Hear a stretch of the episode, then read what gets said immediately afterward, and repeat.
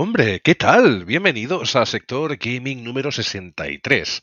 Sé que pasabais por aquí por casualidad, pero nosotros os invitamos a suscribiros a nuestros canales. Nos podéis encontrar buscando Sector Gaming, Sector Gaming Podcast o Sector Gaming TV en las diferentes redes como pueden ser YouTube, Facebook, eh, estamos también en Twitch, en Twitter, estamos en LinkedIn y bueno, allí donde busquéis obviamente a nivel de plataformas también de audio, como es iVoox, como es Apple, como también es Spotify y demás.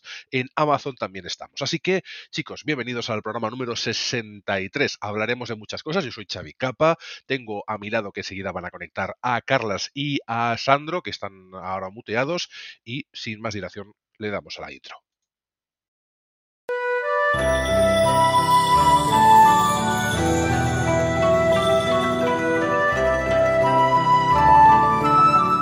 Soy Jin Sakai y estáis escuchando Sector Gaming Podcast.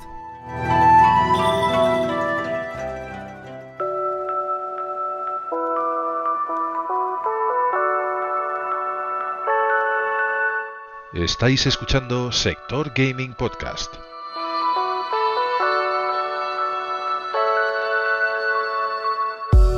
Suscribiéndoos a nuestros canales nos ayudáis a crecer.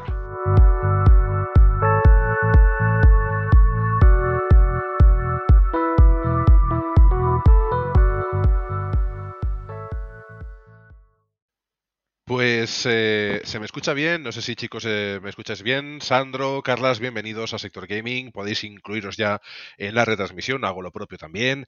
Eh, esta semana toca hablar de muchas cosas, tenemos mucha temática interesante y no todos son buenas noticias. Así que, lo dicho, Carlas Etay, bienvenido a Sector Gaming. Buenas noches, Xavi. Pues bienvenido a ti también. Eh, ha sido una semanita que nos hemos tomado de descanso. Ya estamos de vuelta con bastantes cosas que han pasado en este inicio de año. Así que, algunas buenas, otras no tan buenas. Y algunas que, bueno, motivan a, este mes de febrero que ya tenéis las carteras preparadas, ¿no? Sí, ya, ya he y eso que todavía no hemos empezado a pagar. Y estoy esperando que, esperar que se retrase otra vez. Déjame presentar a Sandro, que ya está comentando sus cosillas. Bienvenido, Sandro, a este tu programa. ¿Qué tal? ¿Cómo estáis?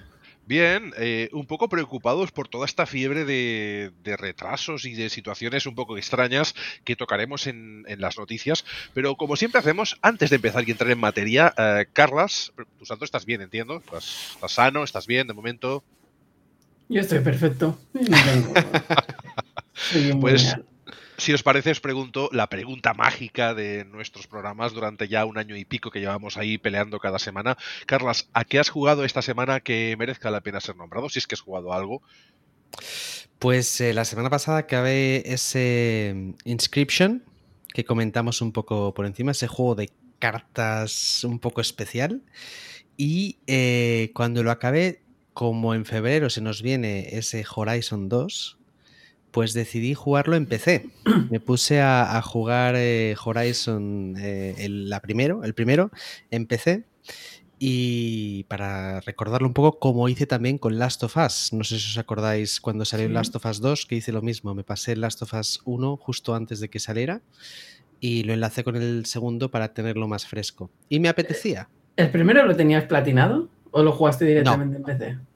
No, no, no, el primero no lo tenía platinado. Lo jugué en PC cuando salió, que salió con bastantes bugs, bastantes errores visuales y bastantes problemas técnicos, eh, incluso en, mi ordenador, y eh, se han solucionado. La gran mayoría se han solucionado y funciona ahora mismo funciona perfectamente el juego. Pero no lo tenías en consola, ¿no? Tú lo jugaste directamente en PC. En PC, en PC, eso es. Bueno, pues e-, es un buen juego. Interesante retomar esas partidas de las precuelas o de las primeras partes de esos juegos que van a venir este año. Sandro, ¿qué has tocado últimamente? Que creo que lo sé, pero. no, no, no, sabes tanto porque. Ah, ah vaya. Eh, hay una parte que voy con Carles y es que yo tengo Horizon Zero Dawn igual. Tengo la expansión Frozen Wilds y no lo había completado. Y me he puesto que no lo he terminado de completar la expansión. Eh, para recordar un poco, porque aparte ahora pues jugar se juega a 60 frames, que cambia mucho, la diferencia ahora se nota muchísimo. Y estoy jugando las expansión de Horizon a 60. He probado el Insurgency Sandstorm contigo que es como un mini arma con gráficos de. Mini arma. Vas con pistolitas chiquititas. Mini Con arma. gráficos de Counter-Strike, de- pero de cuando salió Counter-Strike, no del Counter-Strike No actual. tanto, no tanto. Es un gama media de Play 4, de aquellos que al principio salían, que gráficamente era justito. Pero que cuando se nivel- muere uno, eh, no se ve ni. No, hay- no- no tiene animación, hace. ¡pum! Ah, sí la tiene, pero ahora, ahora hablaré, porque es el que iba a comentar yo y lo voy a Y- analizar hoy. Ya me has medio analizado el juego aquí en, analizado, y Bueno, ya está. a ver, Y sobre todo el que más horas le he metido es el Far Cry 6. ¿Qué tal? ¿Lo has platinado ya? ¿Te queda mucho? No, no he acabado ni, ni la campaña aún. Pero llevo casi el 70% de los trofeos. eh, Yo me lo creo. Estoy ahí ¿Lo sigues, lo sigues todas las recomendando? cosas. Me lo estoy pasando muy bien. Sigo ¿Sí? recomendándolo. Yo, si te gusta la esencia de Far Cry, para mí el único problema que tiene es que no innova. Pero después del Far Cry Pues es un gran 3, problema, ¿eh? Es- Después es de Far Cry 3 es el que más me ha entretenido. Sí. Hombre, el, el Far Cry, el, el 5, eh, a mí me estuvo, me, me enganchó desde el principio, sobre todo por el, el tema redneck, sectario, extraño, lisérgico, que me pareció maravilloso. Este vuelve un poco a lo de siempre, porque yo ya recuerdo que el 4 tuvo una temática parecida, pero en, en- en otro... No, este es muy del- Fidel Castro y. Bueno, Cuba. pero si, pero si el 4 tenía también un... ¿no? Era el Ah, hijo no, de... Tenía Pagamín en medio de la India del Nepal y que era Eh, familia tuya. Es bastante distinto. Bastante distinto, pues sí, totalmente distintos. Los Far Cry es una innovación increíble. En fin, es broma. Eh, He jugado a, a este Insurgency, eh, este Insurgency Sandstorm, que no es un juego nuevo, que si lo buscáis obviamente encontraréis que ya lleva bastante tiempo en el mercado en formato PC, pero en consola saltó hace poco, es decir, es un juego que es relativamente reciente en el formato consolero. El tema es que el control está bien adaptado, aunque es un juego un poco locura, la IA es eh, divertida, pero al mismo tiempo hace locuras también y te pega disparos en giros de 180 grados, o de repente tiene una puntería que no veas, o luego falla 40 tiros a un metro de ti, y es la esencia de este Insurgency, pues porque mm, es, es divertido. Luego lo analizaré un poquito más. Eh, nada, no me enrollaré porque ya he explicado casi todo, pero os daré unas pinceladas para que podáis darle un par de vueltas al Que tengo, que tengo que decir que sí es parecido, yo no lo he jugado, ¿eh? este Sandstorm, pero sí es parecido al primer Insurgency que salió para PC, que no sé si llegó a salir para consola.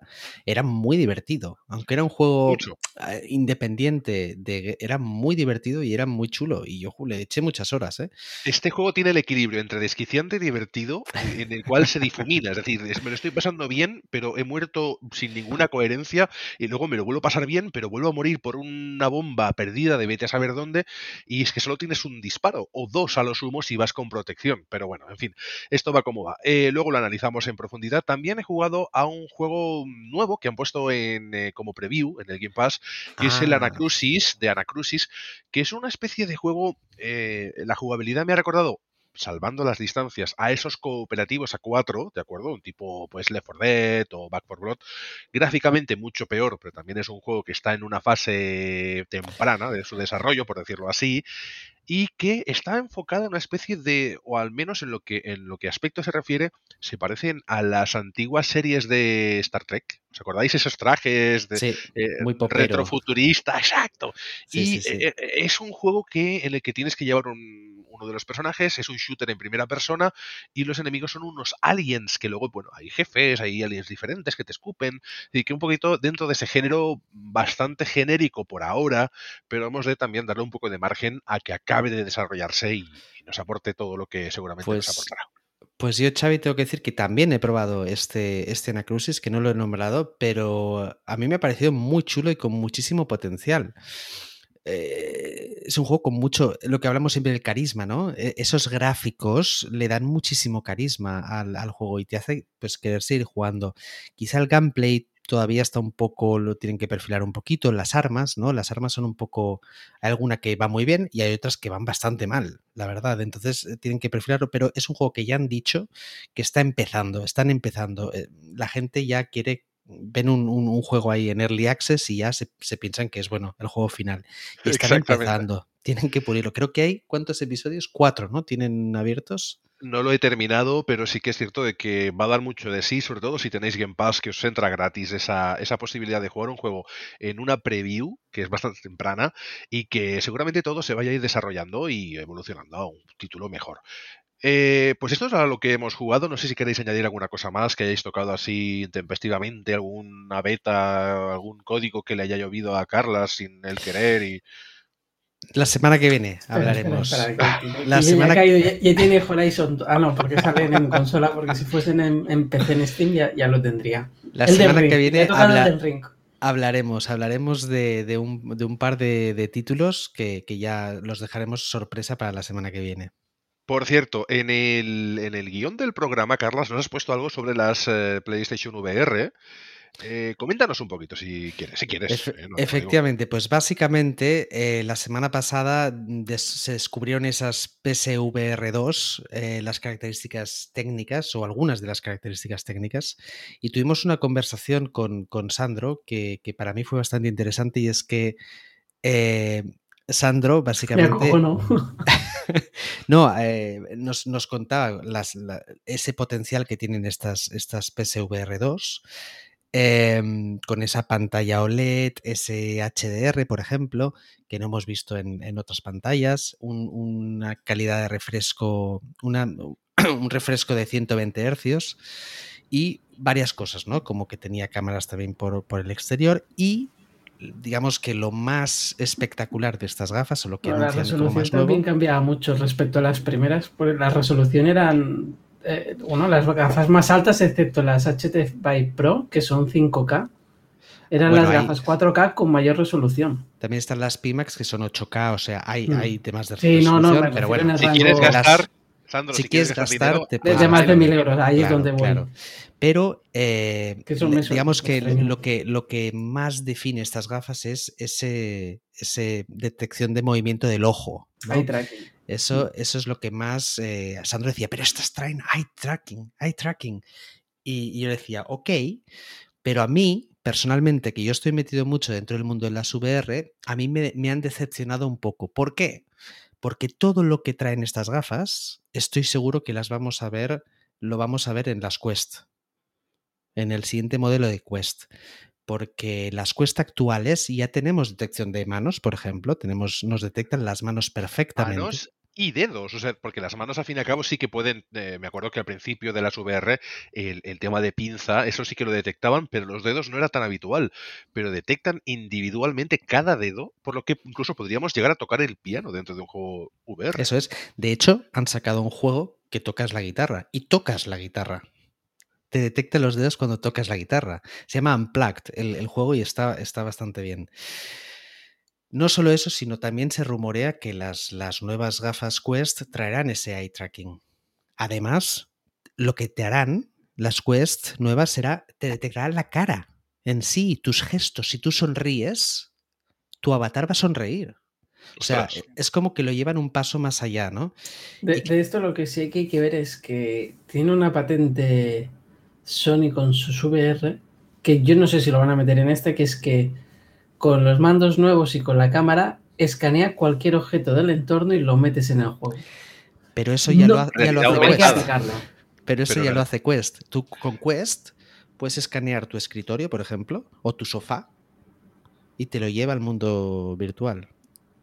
A día de hoy, con las Quest 2, que cuestan 300 euros. Entonces, es como que, que, que para yo lo que quería es que estas nuevas gafas de, realidad virtual de Sony fueran sin cables, fueran, eh, tuvieran todas esas detecciones de manos, detecciones de, cara, todo, lo que me está prometiendo Quest para este año. Yo lo del cable, hay, una manera que sí que la entiendo, que es que, por ejemplo, tu Quest, si quieres jugar a los juegos de Steam, necesitas el cable.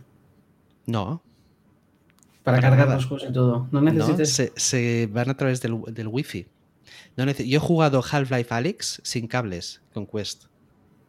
Sin lag. Es, tremendo. Es tremendo. Y esto es. con cable. No, eh, está el Oculus Link. Si tienes una muy mala. Si estás muy lejos del router o tienes problemas con tienes un router viejo, pues obviamente con el cable se va a ver muchísimo mejor, no vas a tener ningún tipo de, de, lag, ¿no?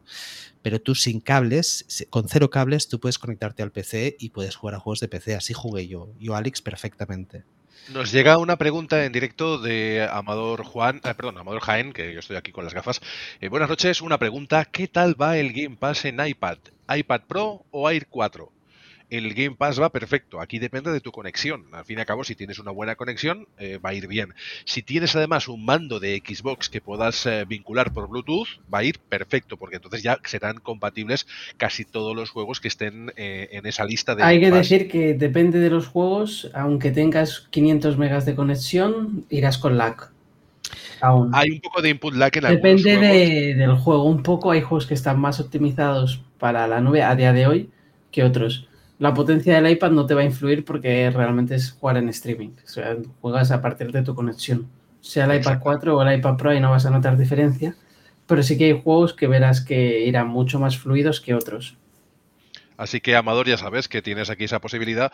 Cualquier tablet, al fin y al cabo, es compatible, o cualquier ordenador, aunque no tengas eh, una tarjeta gráfica potente, porque al final lo que interesa es eso, ¿no? Que el streaming sea estable y que puedas jugar a cualquier cosa. Sí hay un poco de input lag, sí que está aún en beta, si no recuerdo mal, es decir, que aún no es definitivo el, el cloud de Xbox, pero sí puedo decir que va 10 veces o 20 o 50 veces mejor que otros servicios como el de PlayStation, por ejemplo, ¿no? Así que sí, que es recomendable que lo pruebes y, ya verás qué tal. Eh, nosotros hemos ya eh, iniciado el programa, hemos explicado pues el tema VR, no sé si quedaba alguna cosa por... Eh, Nada, para, para, cerrar simplemente decir que no estoy diciendo que sea que sean malas las eh, PlayStation VR 2, simplemente que a mí me apetecía pues que estuvieran a la misma altura que Quest, porque si no, no voy a tener no, no va a justificar que yo, por ejemplo, adquiera, adquiera esas gafas, ¿no? Pero me encanta, me encanta que Sony vuelva a apostar por la realidad virtual, porque ya sabéis que soy súper fan de la realidad virtual y, que soy, vamos, eh, abanderado, ¿no? Entonces, encantado de que Sony apueste y ojalá tenga muchísimo éxito. Y lo único que me va a fastidiar mucho es ese Horizon, eh, porque lo quiero jugar, obviamente, en, VR, que es con, el, con el, el, anuncio que hicieron, lo hicieron con ese Horizon en VR que tiene muy, muy, muy buena pinta. De todas formas, también hay que tener en cuenta que las VR de consola están un poco por debajo en cuanto a la gama de VR, precisamente porque son un gadget, ¿no? En, las VR que son compatibles con PC, aquí se abre muchísimo más todo lo que es el mercado. Por eso somos un poquito más de Quest, creo que Carlas y yo estamos en esa línea, que en, unas VR de consola, porque haces una inversión que va a quedar obsoleta si se cambia la generación, como ha pasado con las otras VR, y al final no acabaron saliendo tantos juegos como para justificar su compra. Hubo cositas interesantes, pero la lista, Sandro, tú que las has tenido, que eran unos 10 juegos. 10 ah, juegos completos, me refiero, ¿eh? no experiencias. No hubo mucho más. Más o menos, más o menos. más, 30, 40. ¿Y cuánto costaban? Y luego 100 pues experiencias, pero yo tengo más de 20 juegos de más de 6 horas. ¿Y, ¿Y, cuál era el precio de la VR de PlayStation? 399. Claro, es más de lo que cuesta Quest 2. Claro, pero no cuando salió. Cuando, salió Quest, Quest 2, por ejemplo, las de 64 GB salieron a 349. Las de 64 GB, pero las de 32 GB, creo que eran, salían a, Aquí no había 32 en España. ¿No? En España 349 es el mínimo que puedes pagar. Ah. Sí, creo que estaban solamente las... 349 y 449. De todas formas, hay que diferenciar una VR o un gadget que viene vinculado a una consola y un gadget que viene vinculado a un PC cualquiera. ¿No? cualquier mm, ordenador que tengamos. ¿Por qué? Porque da muchísimas más posibilidades y el catálogo obviamente va a ser mucho más libre ya que será compatible pues con otros, con otros servicios como nosotros lo hicimos compatible con Elix, ese pedazo de juego en VR. Pasamos entonces a la sección que siempre solemos tocar, pero hemos hecho un pequeño cambio. la pregunta de la semana se ha ido a la mesa redonda y la mesa redonda se ha ido a la segunda. Bueno, es igual. En fin, que vamos a consultar con la mesa redonda y luego ya tocamos la pregunta de la semana y es la siguiente consulta. De la falta de stock de consolas de nueva generación, en este caso para PlayStation, ¿es una solución fabricar más PS4? Y doy pie primero a Carlas para que nos abra el debate, a Sandro para que haga la réplica y yo, si me permitís, diré la mía. ¿Es eh, justificable que Sony fabrique más PlayStation 4 como respuesta a no poder fabricar Play 5? Para mí eh, no es una solución, pero obviamente Sony quiere seguir ganando dinero. Y si no puede vender más PlayStation 5 porque no tiene stock, pues y sigue vendiendo PlayStation 4, pues para ellos el negocio es redondo. Eh, fabricar un sistema que les sale muy, muy económico porque ya lo tienen en, fábrica desde hace muchos años y, siguen vendiendo, siguen vendiendo. Ahora, a nivel de consumidor, para mí, eh, vamos, son muy malas noticias porque significa centrar, seguir centrando esfuerzos en PlayStation 4 y para mí lo que tiene que hacer Sony es olvidarse ya de PlayStation 4 y centrarse en PlayStation 5. Es lo que venimos pidiendo desde hace muchos programas. Tú, Sandro, ¿cómo lo ves? Porque hemos de entender que PlayStation 4 es dar un paso atrás. Eh, si no puedes eh, cubrir todas esas peticiones, todo ese mercado de PlayStation 5, el tirar hacia atrás tampoco es buena solución. Eh, hay una pregunta que yo añado a este debate para que tú también puedas hacer la opinión y luego Carlas también nos la añade, y es, eh, en el caso de las dos consolas, que son Xbox y PlayStation, ¿cuál lo está llevando mejor? ¿Qué empresa está llevando mejor esta falta de stock? O al menos eh, parece que lo hace más honradamente. Te voy a contestar respondiendo las dos cosas. No me parece bien, pero entiendo el movimiento de Sony. Es decir, mm, tienes la fábrica, tienes los chips para hacer una Play 4, pero no tienes para hacer una Play 5. Lo que no puedo hacer es quedar separado, pues si no puedo fabricar una, fabrico la otra. Eso por una parte. Para el consumidor no es bueno porque significará que seguirás teniendo esfuerzos en que los juegos vayan en las dos versiones. Aunque la mayoría de ellos, los que están desarrollados por PlayStation 5, no tendrá nada que ver cuando lo juegues en una PlayStation 4. Pero ya no es un punto de poder avanzar. Eso significa que hay un problema de stock. ¿Cuál es ese mismo problema? El mismo que tiene Xbox. ¿Dónde está la diferencia? Xbox, el único problema donde no tiene falta de stock es en la Series S, que la han tenido que rebajar en invierno y todo a menos de 270 euros. ¿Por qué? Porque los materiales no son los mismos, ni cuesta lo mismo fabricarla que una Series X. ¿Cuál es el problema que tiene PlayStation? Que PlayStation tiene la PlayStation 5 con lector y sin lector, que es la misma consola. La única diferencia es el lector. Pero los cheats son los mismos. Entonces no puedes fabricar una ni otra. Xbox no puede fabricar Series X, por eso no puede vender más, pero sí puede fabricar Series S. Y eso es lo que le está ayudando a Xbox a seguir vendiendo. Porque Xbox, por ejemplo, a nivel de consolas, el número de consolas vendidas que lo han publicado respecto a PlayStation es de 100 millones menos pero la serie S se vende muy fácil. Una, porque tiene un precio inferior a 300 euros. Dos, porque puedes jugar a todos los juegos Next Gen, aunque juegues a 1080 o a 2K, sin contar la nube.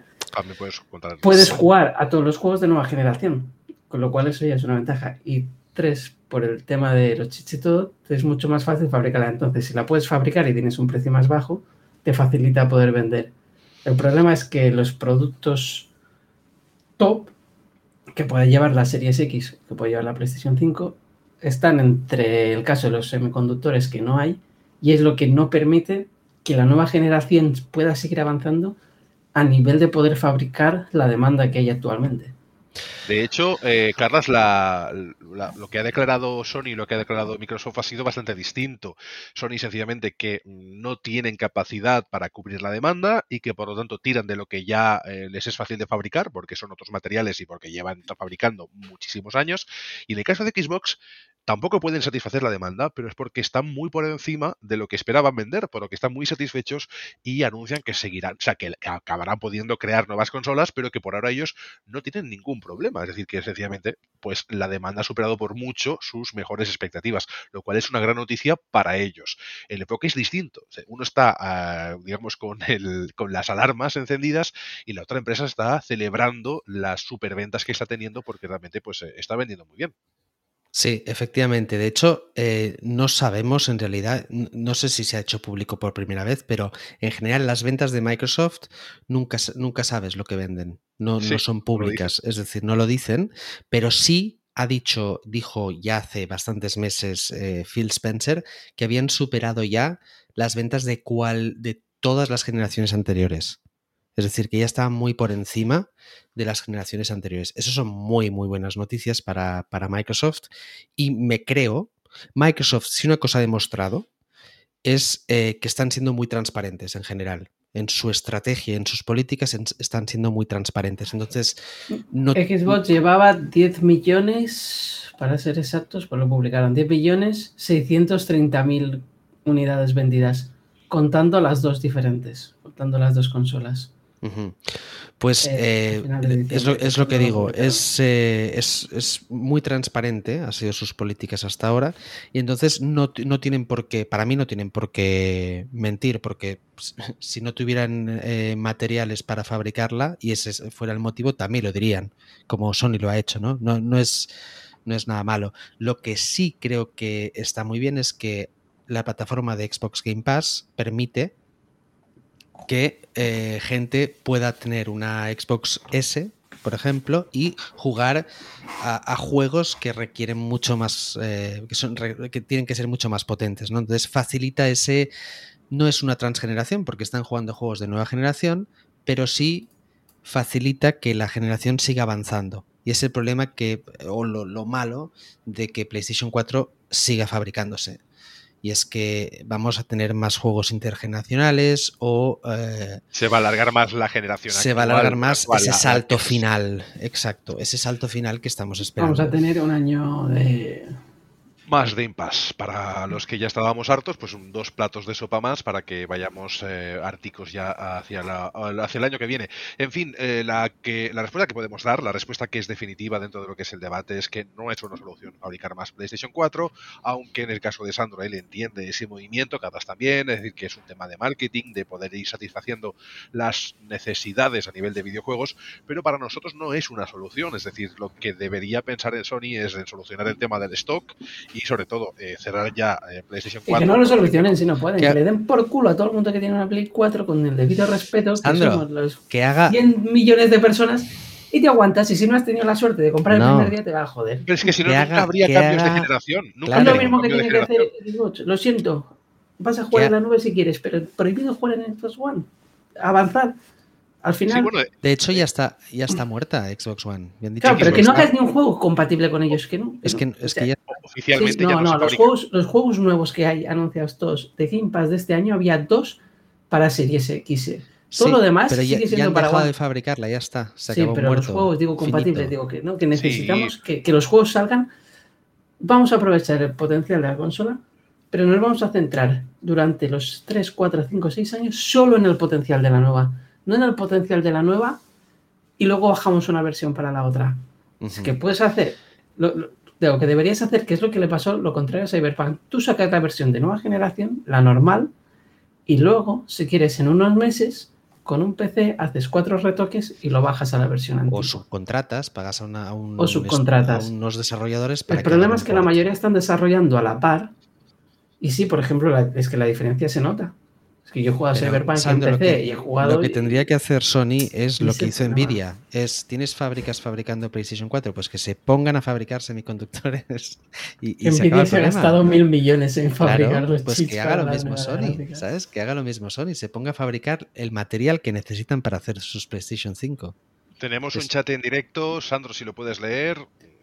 Eh, sí, Bytets nos dice a través de YouTube. Saludos. Saludos. Donde ganan más las stores de Sony y Microsoft es en vender exclusivos o en el resto de juegos que se llevan un 30%?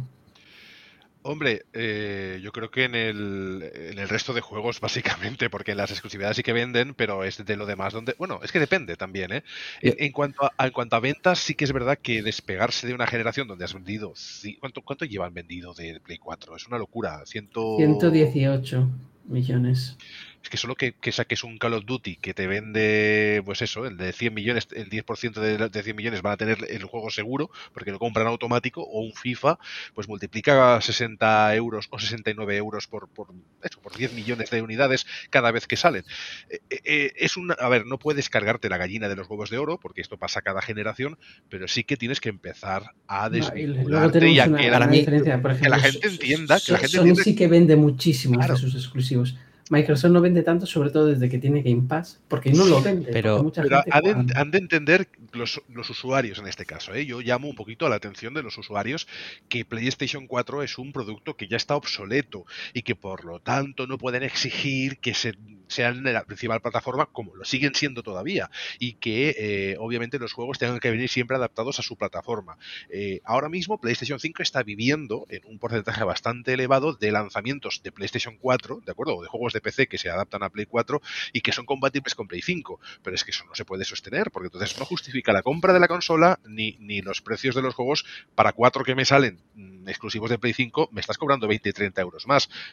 No tiene por dónde sostenerse Sí. este- esta idea ¿no? de mercado. Yo, respondiendo a Bytex, en mi opinión, las stores, o sea, Sony y Microsoft venden consolas con sus exclusivos y ganan dinero con el resto de los juegos. Es decir, la consola PlayStation la compras porque quieres un exclusivo que solo sale en PlayStation. Pero una vez estás dentro del ecosistema, compras otros juegos que son multiplataforma y eh, que les acabarás dando dinero a ellos por ese 30% que se llevan. Así que la consola y el resto de juegos. Pues nosotros cerramos el debate, que es un debate que va a ser de nunca acabar, y yo creo que este año vamos a seguir hablando de esto muchísimo más. Es una pena, nosotros queremos eh, que las generaciones se cierren bien, que ya tengan un periodo de cierre, pero con la situación que nos encontramos a nivel global, pues parece que esto se va a eternizar. En fin, tenemos chat, voy a pincharlo así a lo loco a ver qué nos dicen por aquí. Eh, Carla, si lo quieres leer. Sí. Eh, Amador Jaén nos comenta que si no hay consolas, que dediquen esfuerzos en potenciar el streaming. Yo llevo dos años intentando comprar una Play 5 y no hay manera. Pues, Eh, Amador efe- Jaén, yo te recomiendo que te vayas a Twitter, si estás en España, y sigas la el, arroba hablemos ofertas, tal cual junto, arroba hablemos ofertas, y te pongas el tic, y cada día que hay stock, te lo notifican al momento y en qué tienda hay con un enlace. Y cada semana, cada dos como mucho, hay Series X y PlayStation 5 en MediaMarkt y todo, y yo he ido más de una vez y la he podido comprar en diferentes sitios. De hecho, al final, cuando nosotros la compramos, eh, Carlas nos consiguió un enlace para comprarla y ya anteriormente habíamos conseguido otro para poder adquirir. Es decir, que tuvimos varias opciones en ese momento que era más, más fácil, que tampoco era fácil del todo. Y si se quiere conseguir, Play 5 está más asequible en cuanto a mercado. Eh, lo que, claro, el tema de segunda mano y todas las noticias, por cierto, que esto lo digo, pero además eh, voy leyendo la, la actualidad de videojuegos pero luego, como siempre, como el que mira el, el diario de- deportivo de su equipo, ¿no? Y, y estos casos en los que se roban a punta de pistola o a, o Sí. a punta de cuchillo, arma La- blanca, La, la gente también está consolas. enferma, o sea, que, que- que tampoco es que, es que no te vas a morir por ello.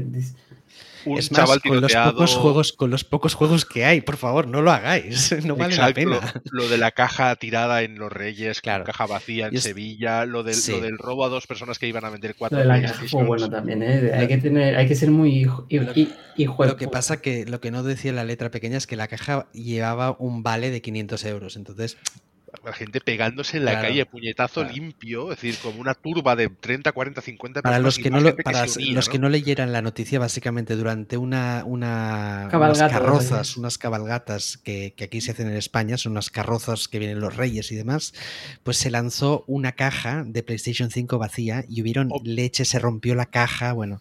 Obviamente vacía porque para lanzarla con las dos manos arriba, como Claro. se lanzó, Y tenía que haber dentro de la caja había un vale de 500 euros para que te compraras pues esa la consola o lo que quisieras, ¿no? Entonces la gente se, bueno, el vale se rompió, ya no, se rompió la caja, se rompió todo porque estaban pe- peleándose, ¿no? Yo vi gente que no estaba ni siquiera en la zona donde cayó la caja y corrió como 30 metros con el puño en al- en alto para, para pegar a quien fuera, ¿no? Es decir, la intención ya no era coger la caja, sino pegar y, y- y empezó a Sí. pegarse la gente y vergonzoso. Pues- la verdad que nos reímos, pero es una vergüenza ajena Es eh, triste, monumental. es Primero triste, por, sí. por la mala decisión de hacer algo así y Bueno, segundo porque la gente es muy dada a, a pisar manos cuando hay que coger caramelos. Esto me ha pasado. Y de, y de Me hecho, de las, de las cabalgatas ya. lanzaron, lanzaron camisetas originales de jugadores de fútbol y, y las rompieron todas. O sea, nadie se pudo llevar ninguno de los regalos que hicieron en la carroza. Ahora, también el ayuntamiento tendría que haber pensado un poco antes de lanzar este tipo de regalos en, una, haz en una una rifa. carroza No, no, en, no, eh, no, no. en medio de la pandemia. Que de no, pandemia. eso. En una ciudad como Sevilla, que tú tienes una camiseta del Betis de Sevilla, que la gente se vuelve loca.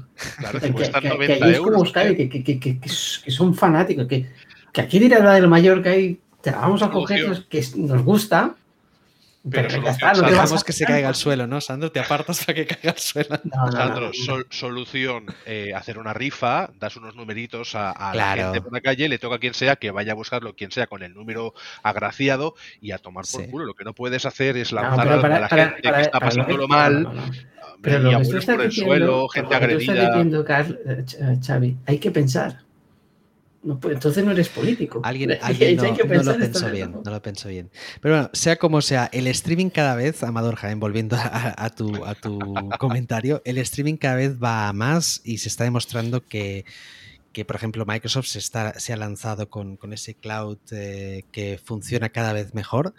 Eh, esperemos que ese PlayStation Now también mejore. eh, podían dedicar, de hecho, más recursos a Sony a, a PlayStation Eh, Now. directamente recordamos, y, y luego lo veréis en las noticias, que es que Phil Spencer ya ha medio bendecido esto, con lo cual sabe algo. El Tito Phil siempre tiene Phil información. Spencer sabe algo. Es Ya ha medio bendecido. Y recordad que cuando salió Stadia, hubo un comunicado junto de Microsoft, bueno, de Xbox y PlayStation, que parece que no había comuni- y comunicaron juntos que tienen el proyecto la nube juntos. El proyecto la nube Azure es junto de Sony PlayStation con Microsoft Xbox. No es solo Microsoft. Tienen el proyecto la nube juntos que se asociaron para cuando salió GeForce Now y Stadia. eh, dijeron, vosotros y por el camino que queráis, que nosotros vamos a salir. Pues a ver, porque de momento yo creo que lo único que se está aprovechando bien del tema es, Microsoft. PlayStation Now, eh, por los co- comentarios de los, usuarios eh, últimamente, sigue, si- sigue dejando bastante que desear. Ojalá se pongan las pilas, en serio. Pues nosotros, después de este comentario de un poquito de todo que hemos estado eh, además respondiendo, y lo haremos siempre a nuestra audiencia, a nuestros amigos y amigas, eh, pasamos a la actualidad del sector gaming con las noticias seleccionadas por estos dos cracks, el señor Carlas y el señor Sandro. Así que, anda, van, adelante. Pues empezamos con una buena noticia, espero, y es que Cyberpunk 2077 está a punto de recibir un- una gran actualización. A través de una nueva build eh, que se ha descubierto en SteamDB, se ha detectado una actualización que se rumorea puede ser la esperada actualización Next Gen que veríamos en, consolas y obviamente también en Steam. Salió hace menos también de una hace dos semanas, como mucho, eh, una versión filtrada a priori que se podría llamar Samurai Edition, que luego salieron los de CD Projekt a decir que no, pero todo encaja porque aparte eh, en sus datos tiene que salir la, esta actualización, la Next Gen, eh, los tres primeros meses, es decir, antes, de final de- antes del 31 de marzo. Sí. Por Y hace- como lo. Desde octubre que Cyberpunk no recibe ningún parche. O sea, es muy significativo. Con lo A cual, ver qué es lo que es. Yo, la verdad que blanco y en vea- botella, a no ser que lo vuelvan a retrasar, porque dicen salen muchos juegos ahora ya. yo Lo que tienen que hacerlo es sacarlo antes del 18 de febrero. Entonces empieza Horizon, Elden Ring, el Turismo y empiezan todos los juegos uno tras otro cada semana. Yo en temas de parcheo y sobre todo si envuelven a CD Projekt y sus juegos, hasta que no lo vea, hasta que no lo juegue, no lo creo. Y ya está, es así. Y ese, señoras y señores, es el resultado de CD Projekt, la empresa en la que todo el mundo confiaba después de The Witcher 3 y la que la gente desconfió después de saber. Bueno, yo Eh. sigo, yo sigo confiando, ¿eh? Eh, sigo- sus productos siguen siendo buenos. Yo me voy a pasar The Witcher 3 cuando tenga la versión de Gen. Eso es. No lo voy a platinar, pero. Sigamos con las noticias, amigos. El nuevo Kirby and the Forgotten Land será muy muy grande. Y es que el nuevo juego de Kirby va a ser grande también en cuestión de espacio, ocupará casi 6 gigas y seguramente se deba que será la primera incursión de Kirby en el mundo 3D. Y es que bebe muchísimo de ese Mario Odyssey. A mí me recuerda un montón a Mario Odyssey y tengo ganas de jugar un Kirby mm, porque yo no soy muy fan de Kirby más que en, en Smash Bros. Y, y ver ese mundo 3D ves- me recuerda tanto a Mario Odyssey que tengo muchas ganas. Ahora se está apostando de nuevo otra vez por los mundos 3D, que también veremos el nuevo Sonic. este Frontiers que será en un mundo abierto en 3D, que, es como... Es que... algo raro, ¿eh? Lo que se está volviendo a llevar otra vez. Desde hace un tiempo se Para según qué tipos de juegos. Sí, los sandbox se habían perdido un poquito de vista porque, bueno, fíjate que salió sin pena ni gloria, es decir, aunque vendiera 20 millones, el Red Dead Redemption 2, eh, grandísimo juego, pero luego ya está, no se ha vuelto a hablar de más. Hay, hay, una cosa de Red Dead que luego se sumó mucha gente y tú capaz lo sabes que yo dije, dije, a mí un juego muy bueno gráficamente me impresionó, tío, todo está súper vivo, pero yo llevo 10 horas y me ha aburrido. Ya está. Eh, y, lo, dije aquí y, yo cuando lo, puse en un título la gente casi me mata. estás hablando del juego pues del año, es el mejor, lo mejor que está mal. es, pregunta del test corrupto, ¿no? Porque a mí tengo que confesarte, Sandro, que soy súper fan del primero. Es uno de mis juegos favoritos de, siempre. Y el segundo también se me hizo cuesta arriba en algunos puntos, ¿eh? que creo que me tuve que obligar un poquito. Eh, en cambio, el primero se pasaba solo sí, se eh, pasaba solo. No sé si es por un tema de, confianza o de que el diseño del juego no, acabó de ser todo. Yo creo que, es el, ritmo. Al final. Eh, sí, también. El ritmo es distinto a un juego normal, que, evidentemente lo tienen que ser por el western, por los caballos, por todo. Pero le falta. No lo sé definir. Le, falta ritmo. Le, falta, ritmo, para, mí el juego. No tienes, un western no tiene por qué ser lento o hacerte ese en otros videojuegos con más carisma y con otro tipo de jugabilidad, el tema del ritmo nos daría igual porque seríamos cómplices del juego. Hay un punto que no se puede eh, definir que a veces nos falta, ¿no? Y eh, sí que es carismático el juego, pero bueno, en fin, yo creo que es un tema de, confianza. Porque fíjate que hay otros juegos que, a lo mejor jugablemente no son ninguna maravilla, pero por alguna razón no podemos dejar de jugarlos. En el caso de Red Dead ha pasado sin pena ni gloria. Es decir, de esos juegos que salen, que todo el mundo lo espera, cuando sale todo el mundo lo ha comprado, pero ha quedado en la estantería. Y esto es el, caso. ¿Más noticias tenemos por ahí? Seguimos, y es que los creadores de Wallace y Gromit están desarrollando un mundo abierto de locura. Altman Animations está desarrollando una nueva IP que encaja en el género de las aventuras de acción 3D mundo abierto. Y han dicho que mantendrá ese humor típico que les caracteriza y sobre todo que mantendrán el trabajo a mano que caracteriza sus obras.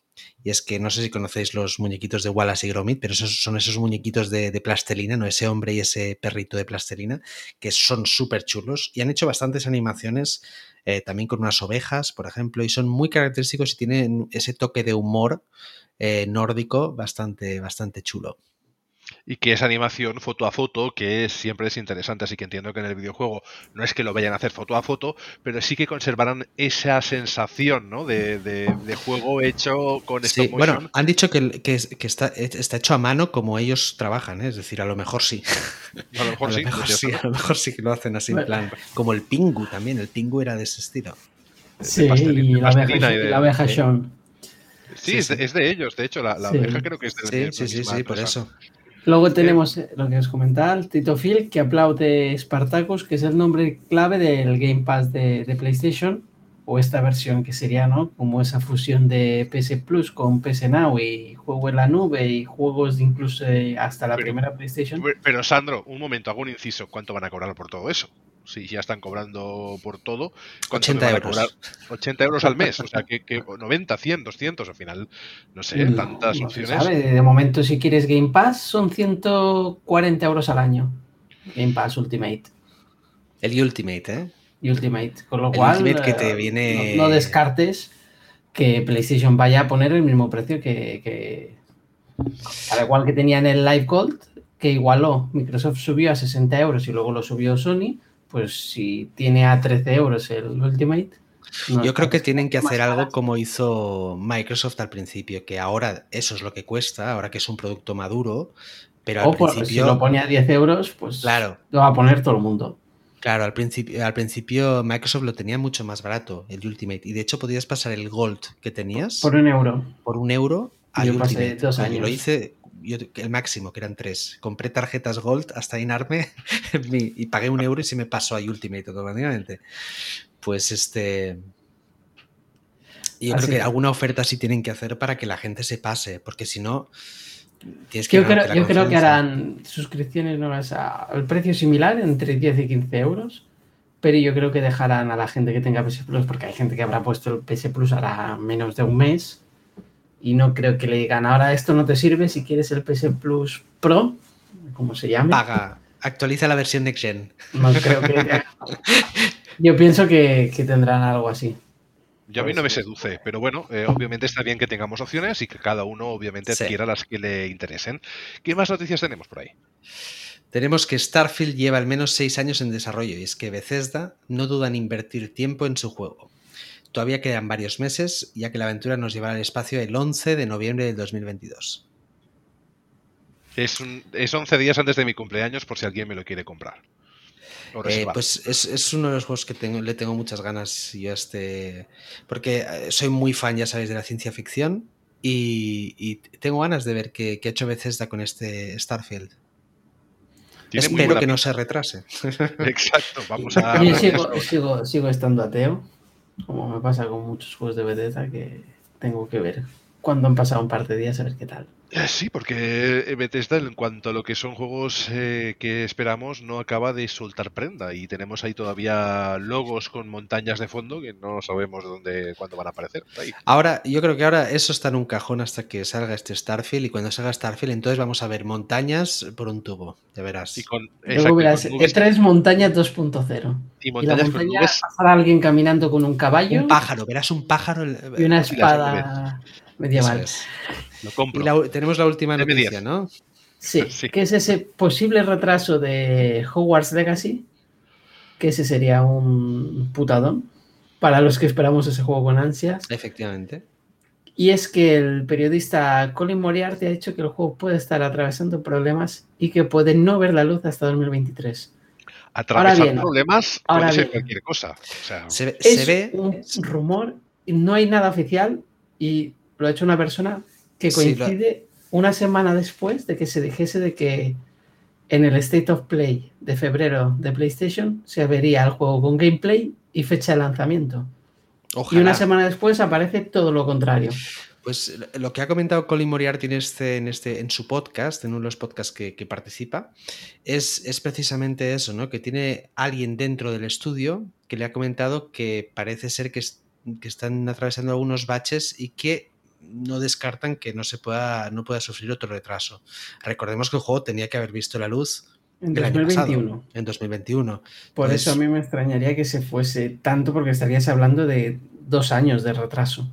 bueno, mirar Stalker se nos ha ido a diciembre. Que, Pero bueno, es que, eh, eso, hablando, hablando de retrasos, tenemos un- un- una lista de retrasos tan grande que se todo el mundo lo justifica con, con la pandemia, pero ya empieza a oler un poco a, a tu fillo. Hablando ¿no? de retrasos, aparecido en un, blog hoy o ayer Sony para decir que God of War no se retrasa de este año.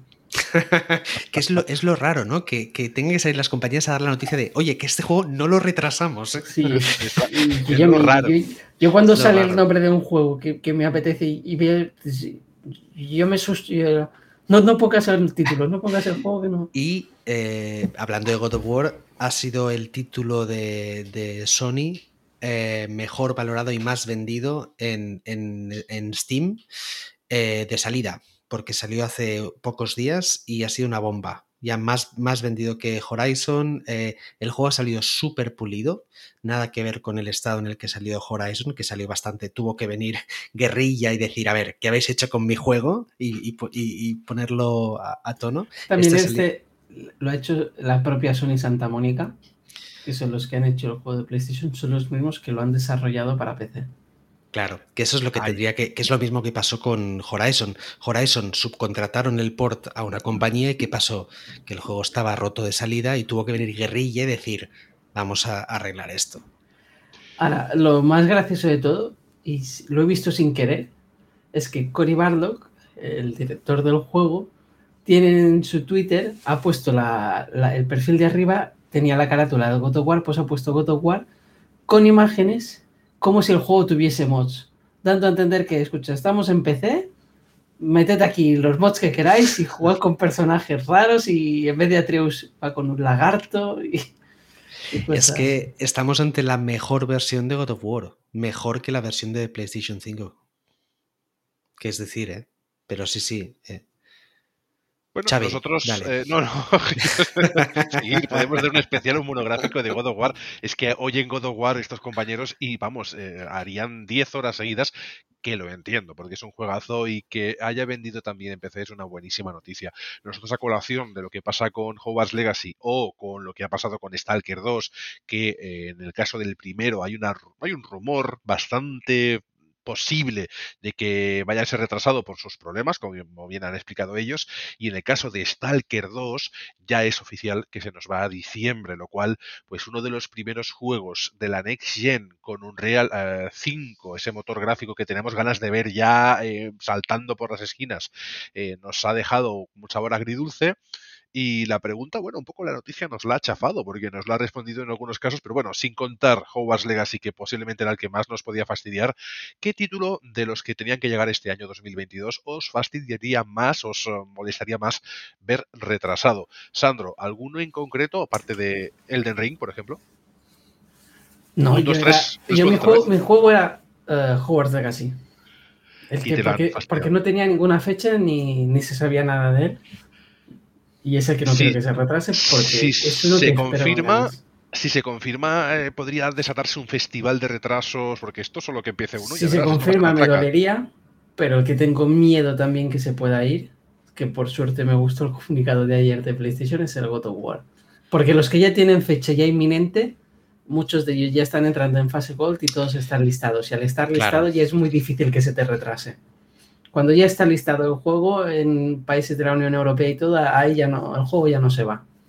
Y cuando llega a eh, fase Gold tampoco.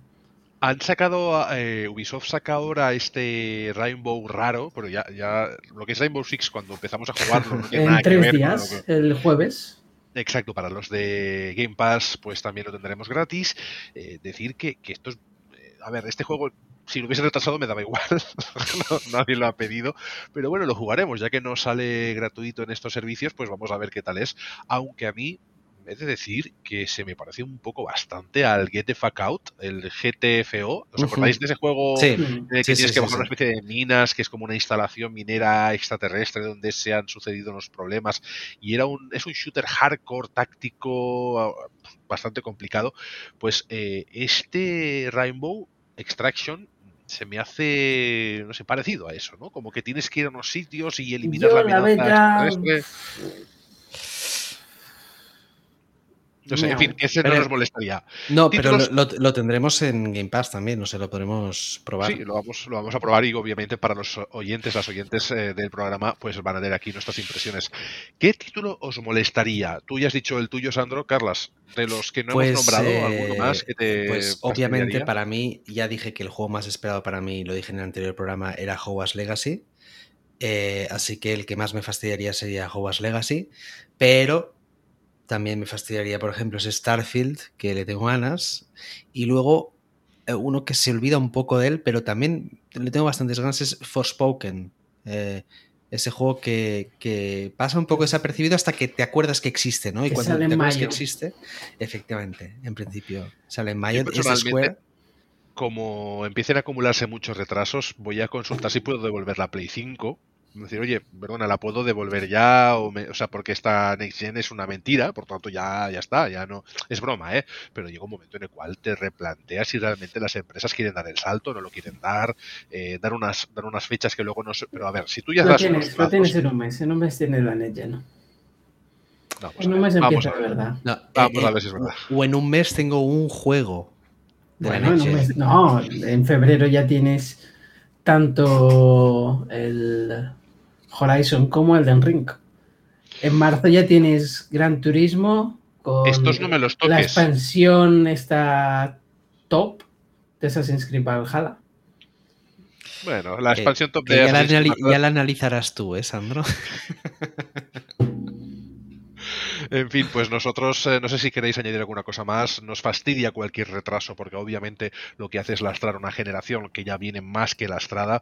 Esperemos que esto no sea como las tracas, ¿no? Como lo que son eh, las fallas, que empieza, empieza el fuego, empiezan los petardos y no terminan y empiezan a sucederse retrasos tras retrasos y esperemos que esto no afecte a otros juegos que sí esperamos con muchas ganas.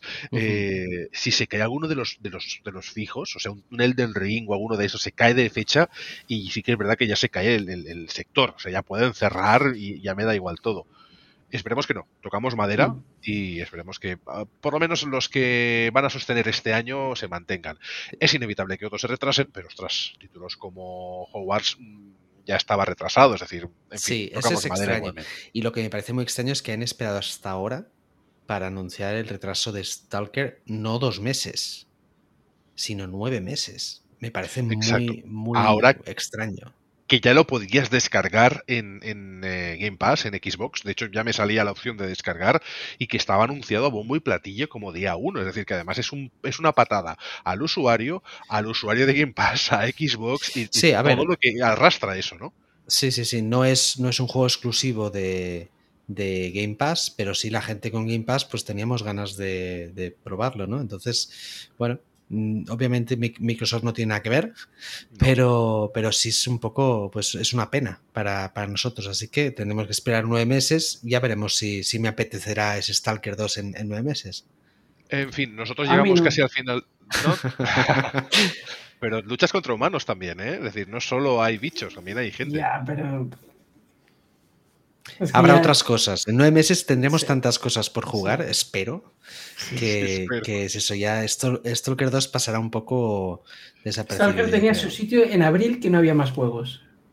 Porque en abril solo estaba Stalker 2. Yo quiero que el debate sea. y cuando eh, se va a estar a Starfield, God of War y que algo que se pueda salir por ahí. Mal. Metroid Prime. Metroid Prime. Insisto, quiero que el debate sea que en esas fechas, eh, ¿qué hemos tenido que empeñar para conseguir todos los juegos que nos apetecía jugar? Es decir, sí, porque eh, este, este 2022 era el, era el año de cuida tu cartera, es decir, pide un préstamo al banco que siga siéndolo, es lo que nosotros deseamos. Nosotros casi llegamos al final del programa, vamos a comentar un poquito sobre Insurgency, pero a modo ya de despedida. No sé si os queríais añadir, añadir a comentar alguna cosa nueva que no hayamos comentado, si no, pues me permitís que haga rápidamente el comentario. Insurgency Sandstorm es ese shooter táctico loco con, bueno, está ambientado en un terreno de Oriente Medio en el que podemos jugar como los, eh, como lo que es seguridad o los insurgentes. Puedes llevar las dos facciones. Una de las facciones, cuando la llevas, la de la que digamos que es de soldados profesionales, por decirlo así, eh, esta no tiene, o sea, decir, los enemigos sí que se pueden inmolar, sí que te pueden tirar eh, muchos tipos de bombas, hay incluso ataques aéreos, es decir, es un juego táctico en el que tienes, hay varios modos, pero el modo, digamos, eh, base es el que tienes que conquistar diferentes puntos del mapa hasta completarlos todos. En un caso tenemos que completarlos todos y en otro caso pues nos eh, viene un helicóptero y nos rescata. hay opción PvE, es decir, contra bots y hay una opción contra usuarios. Yo normalmente juego contra bots porque es mucho más chulo jugar en cooperativo, etc centrarte en cooperar más que en hacer la pirula para enganchar a los enemigos, que lo he hecho en PvP, es decir, te, pones en una montaña, te escondes o lo que sea y con francotirador van, cayendo. Eh, el PvE, el jugar contra lo que son bots, tiene la particularidad de que son muy locos, de que pegan tiros extraños, de que a veces hacen reacciones que no te esperas, pero si tú también vas un poco a lo loco, aunque también con cuidado y obviamente pues sabes distribuirte, porque además es muy de interiores, es, no es mundo abierto, pero es un mapa grande y tiene muchas zonas donde son interiores, tienes que entrar en casas o en edificios, subir diferentes plantas, cuidado con las puertas, las puertas las puedes abrir lentas, las puedes abrir fuerte, puedes lanzar granadas a través de las rendijas, eh, es una especie de Rainbow Six de la primera era época, aquel en el que tenías que atacar zonas cerradas, salvar, en este caso no es de salvar gente, pero sí conquistar zonas y también hacer volar algunos objetivos. Los enemigos atacarán, lo que pasa que, como digo, a veces vienen cinco de golpe, a veces viene uno que está escondido y te lía parda el tema. A veces viene uno que se inmola y explotan todos los compañeros en un solo momento. En cuanto a lo que es el juego en sí, no sé si tenéis alguna pregunta, pero vamos, que es divertido, no está muy caro. Para PC, ahora mismo, que no es ninguna novedad en PC, está a unos 12 euros si lo buscáis en algún código de estos, pero bueno, que está por 20 euros no más en, Steam y demás. Y en consolas está en los gama media, que son unos 40, pero es la versión Play 4 en este caso, o la versión Xbox, que no viene optimizada, pero sí se puede jugar en Series X y en PlayStation 5. Y la verdad que está muy interesante cómo está implementado todo el control y demás. Buen juego, se puede jugar de día, se puede jugar de noche, puedes jugar en local solo contra bots para un poquito pues disfrutar de ese de lo que es el juego sin tener que estar con nadie, o obviamente jugar en cooperativo o PvP, lo cual está bastante interesante. Y no sé qué más necesitáis. A, mí el primero me recordaba mucho a, un Counter-Strike un poco más abierto, ¿no? Si los mundos de. y con unos gráficos bastante mejores. El, primer Insurgency. Es un juego que se vendió durante unas rebajas por 99 eh, eh, céntimos de euro en, en, Steam y que mucha gente lo compramos y le dio una segunda vida al juego porque lo jugamos mucha gente y era muy divertido. Lo jugamos un grupo de amigos, 99 céntimos, juegazo por 99 sí, Sí, sí, es una pasada. Entonces, este, la verdad es que me dio mucha curiosidad cuando, salió, pero luego salieron otras cosas y lo dejé aparcado. Pero sí es un juego que si lo veo también por 5 euritos o así, que ha estado de oferta en Steam, eh, es ese típico juego que, compraré y que si tengo alguien con, con quien jugar, lo jugaré y me lo pasaré muy bien.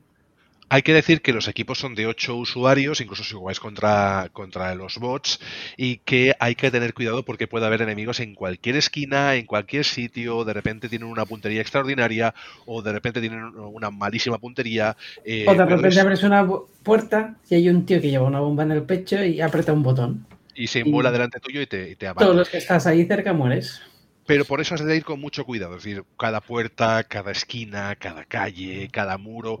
Yo, por ejemplo, me puse en un muro, vi que empezaban a llegar, pues parapetado en un muro, con un arma que tiene un apoyo, pues me iba levantando, iba disparando, me iba agachando y no exponerte más de lo necesario. Eh, al final, si vas con cuidado, es muy disfrutable, es muy bueno, técnicamente es flojito, pero si lo cogéis para consola, realmente merece la pena. Hay mucha gente jugando, siempre hay partidas y lo vais a disfrutar. Así que yo lo recomiendo, le pongo un sello dentro de esa gama de, digamos, un doble A, pero para Play 4. ¿eh? Es un doble A de Play 4 que podéis jugar en otras consolas, Play 4 o Xbox One, que podéis jugar en las consolas de nueva generación. Y en fin, lo que me sorprende es que precisamente no hayan ¿no? subido un poco, haberle dado una pátina de, a nivel gráfico un poquito más allá. Pero bueno, no es eh, determinante el hecho de que gráficamente no esté ni mucho menos a la altura ni de la generación anterior, sino que estará como juego. Digamos, es una especie de indie, porque yo creo que el estudio que, es, un juego indie, ¿eh? Es que es un juego indie en realidad. estamos hablando de un juego indie desarrollado por un estudio chiquito y está muy bien parido, lo que pasa que es eso, que no os desespere las veces que vais a morir, porque lo bueno que tienen los modos eh, que están implementados, la mayoría de ellos, es que cuando conquistan uno de los puntos vuelves a salir en el respawn y entonces te vuelves a sumar a tus compañeros para ir avanzando. aquí a veces el problema que hay es que a veces te matarán los compañeros, es decir, yo me acuerdo que estaba uno liderando bien, poniendo las bombas, llegas al punto, todo fantástico, y una de esas digo, voy a ir para atrás a coger munición que me estoy quedando sin, y había un tontico seguramente es muy buena persona, pero tontico, eh, atrás de todo, y cuando estaba cogiendo las armas, uno de mi propio equipo me abate, ¿vale? De acuerdo, porque se creería que sería lo que sea. Eh, a veces el enemigo lo tienes en casa, es un poco así.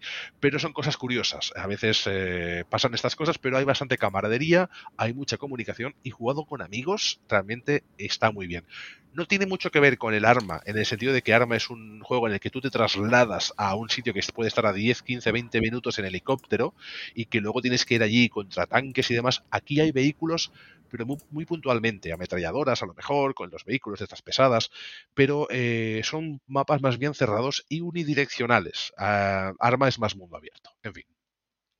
No sé. Eh, y con esto ya doy por zanjado este, esta review por encima un poquito, esa recomendación de un juego que, como dice Carlas y como comentaba, es eh, estilo indie, que si lo cogéis por 10 euritos poco más, está súper bien de precio y sobre todo es eso, pues que no es un, no es un Counter-Strike, eh, no es un Call of Duty, es otra cosa, pero que es hardcore, está considerado un shooter táctico hardcore en el que aprenderéis a base de caer abatidos por enemigos de todo tipo. Si sois de los guerrilleros soldados, pues eh, que sepáis que eh, la insurgencia tiene ataques de este tipo, incluso puede hacer eh, un, air strike que te, que te, puede reventar todo el que vaya por la calle, y que si vais como insurgentes, no es que os podáis simular, porque no hay esa opción, pero es verdad que luego lucharéis contra soldados, por lo que tenéis también pues recursos diferentes, armas distintas para poder luchar. Hay muchas posibilidades de customización, tanto de lo que es el personaje en sí, por la ropa que lleva, incluso podéis pagar por skins, y de las armas. Las armas, cada una de ellas tiene todos sus objetos, miras, eh, agarres, eh, cargadores eh, ampliados, y lo más importante, cada cosa que añadáis a vuestro equipo, es decir, si añadís una bolsa de munición más grande, por tanto lleváis en vez de 5, lleváis 7 o ninguno, o 3 o 2, suma peso. Hay un porcentaje que tenéis y cuando se llega al límite, hay unos números y un porcentaje, pues el porcentaje del peso hace que vayas más rápido o más lento y los números, esos puntos que tienes para poder llevar objetos, eh, lo has de respetar. Por lo tanto, a veces hay que rebajarte, coger una mina, un poquito, una mira, perdón, un poquito menos buena y a lo mejor una pistola un poquito más buena por si se te acaba el arma principal. Es decir, tú tienes que combinar todo y luego hay diferentes clases que tienen diferentes eh, tipos de, actividad a realizar en las misiones. Eh, tienes los que son de infiltración, que normalmente es con arma corta, las MP5, por ejemplo, los fusileros con los fusiles de asalto de toda la vida o los de un disparo único, tipo pues Y demás, o luego tienes, por ejemplo, pues el loteador, el, que es el observador, el que conjuntamente con el comandante puede hacer también ataques al enemigo, eh, pues eso, pues de, mortero o de helicópteros o demás. En fin, en fin, que veáis gameplay, que lo tenemos en el canal, veáis algún gameplay que podáis encontrar y yo os lo recomiendo porque está bien, porque jugablemente es de lo más divertido que jugaréis y de lo más desquiciante también. Y está. Pues, pues muy, bien. Pues con esto damos por finalizado, por finalizado el programa. Yo ya estoy aquí. llevábamos días sin hacer programa y me lo estoy notando. Me he bebido todo el, zumo entero que tenía por aquí. y bueno, en fin, que siempre es agradable volver a, hacer programa y nosotros os agradecemos que hayáis estado ahí. Sandro, ¿ya ha quedado alguna cosa por decir? Si no, pues nos vemos en unos días. Nos vemos en unos días. Carlas, ¿alguna cosa que añadir? ¿Algún juego que quieras que se retrase? Ese quiero que se retrase. ojalá. Eh, no. la semana que viene hablaremos de, dejaremos el, análisis de inscription para la semana que viene, junto con un par de eh, claves que han aparecido en, la biblioteca de Steam, que ya sean sorpresas, las comentaremos la semana que viene. Así que, que nada. Eh, una semana más esperando este febrero, este, este mes no compréis nada, ahorrar, ahorrar, ahorrar, que viene febrero, que viene muy duro. Sí. Y luego decir que eh, fuera del mundo de los videojuegos, recomendar para los fans de Dexter, la serie de, de que acabó en el 2013 y que no acabó muy bien, que han sacado una miniserie para acabarla de como tiene que acabar y que es muy muy chula y la recomiendo, se llama Dexter New Plot y está muy, muy, muy chula. Os la recomiendo. Pues ya sabéis que tenéis esa serie para ver, aparte de todas las que van a venir también este año, que tienen muy buena pinta. Viene la del Señor de los Anillos en Amazon. Sí, a, finales de año. En fin, pues esto ha sido Sector Gaming número 63. Y la frase, la frase te la dejo a ti, Sandro. Y es que si sois de juegos. Sois de Sector Gaming. Hasta luego. Adiós. Chao.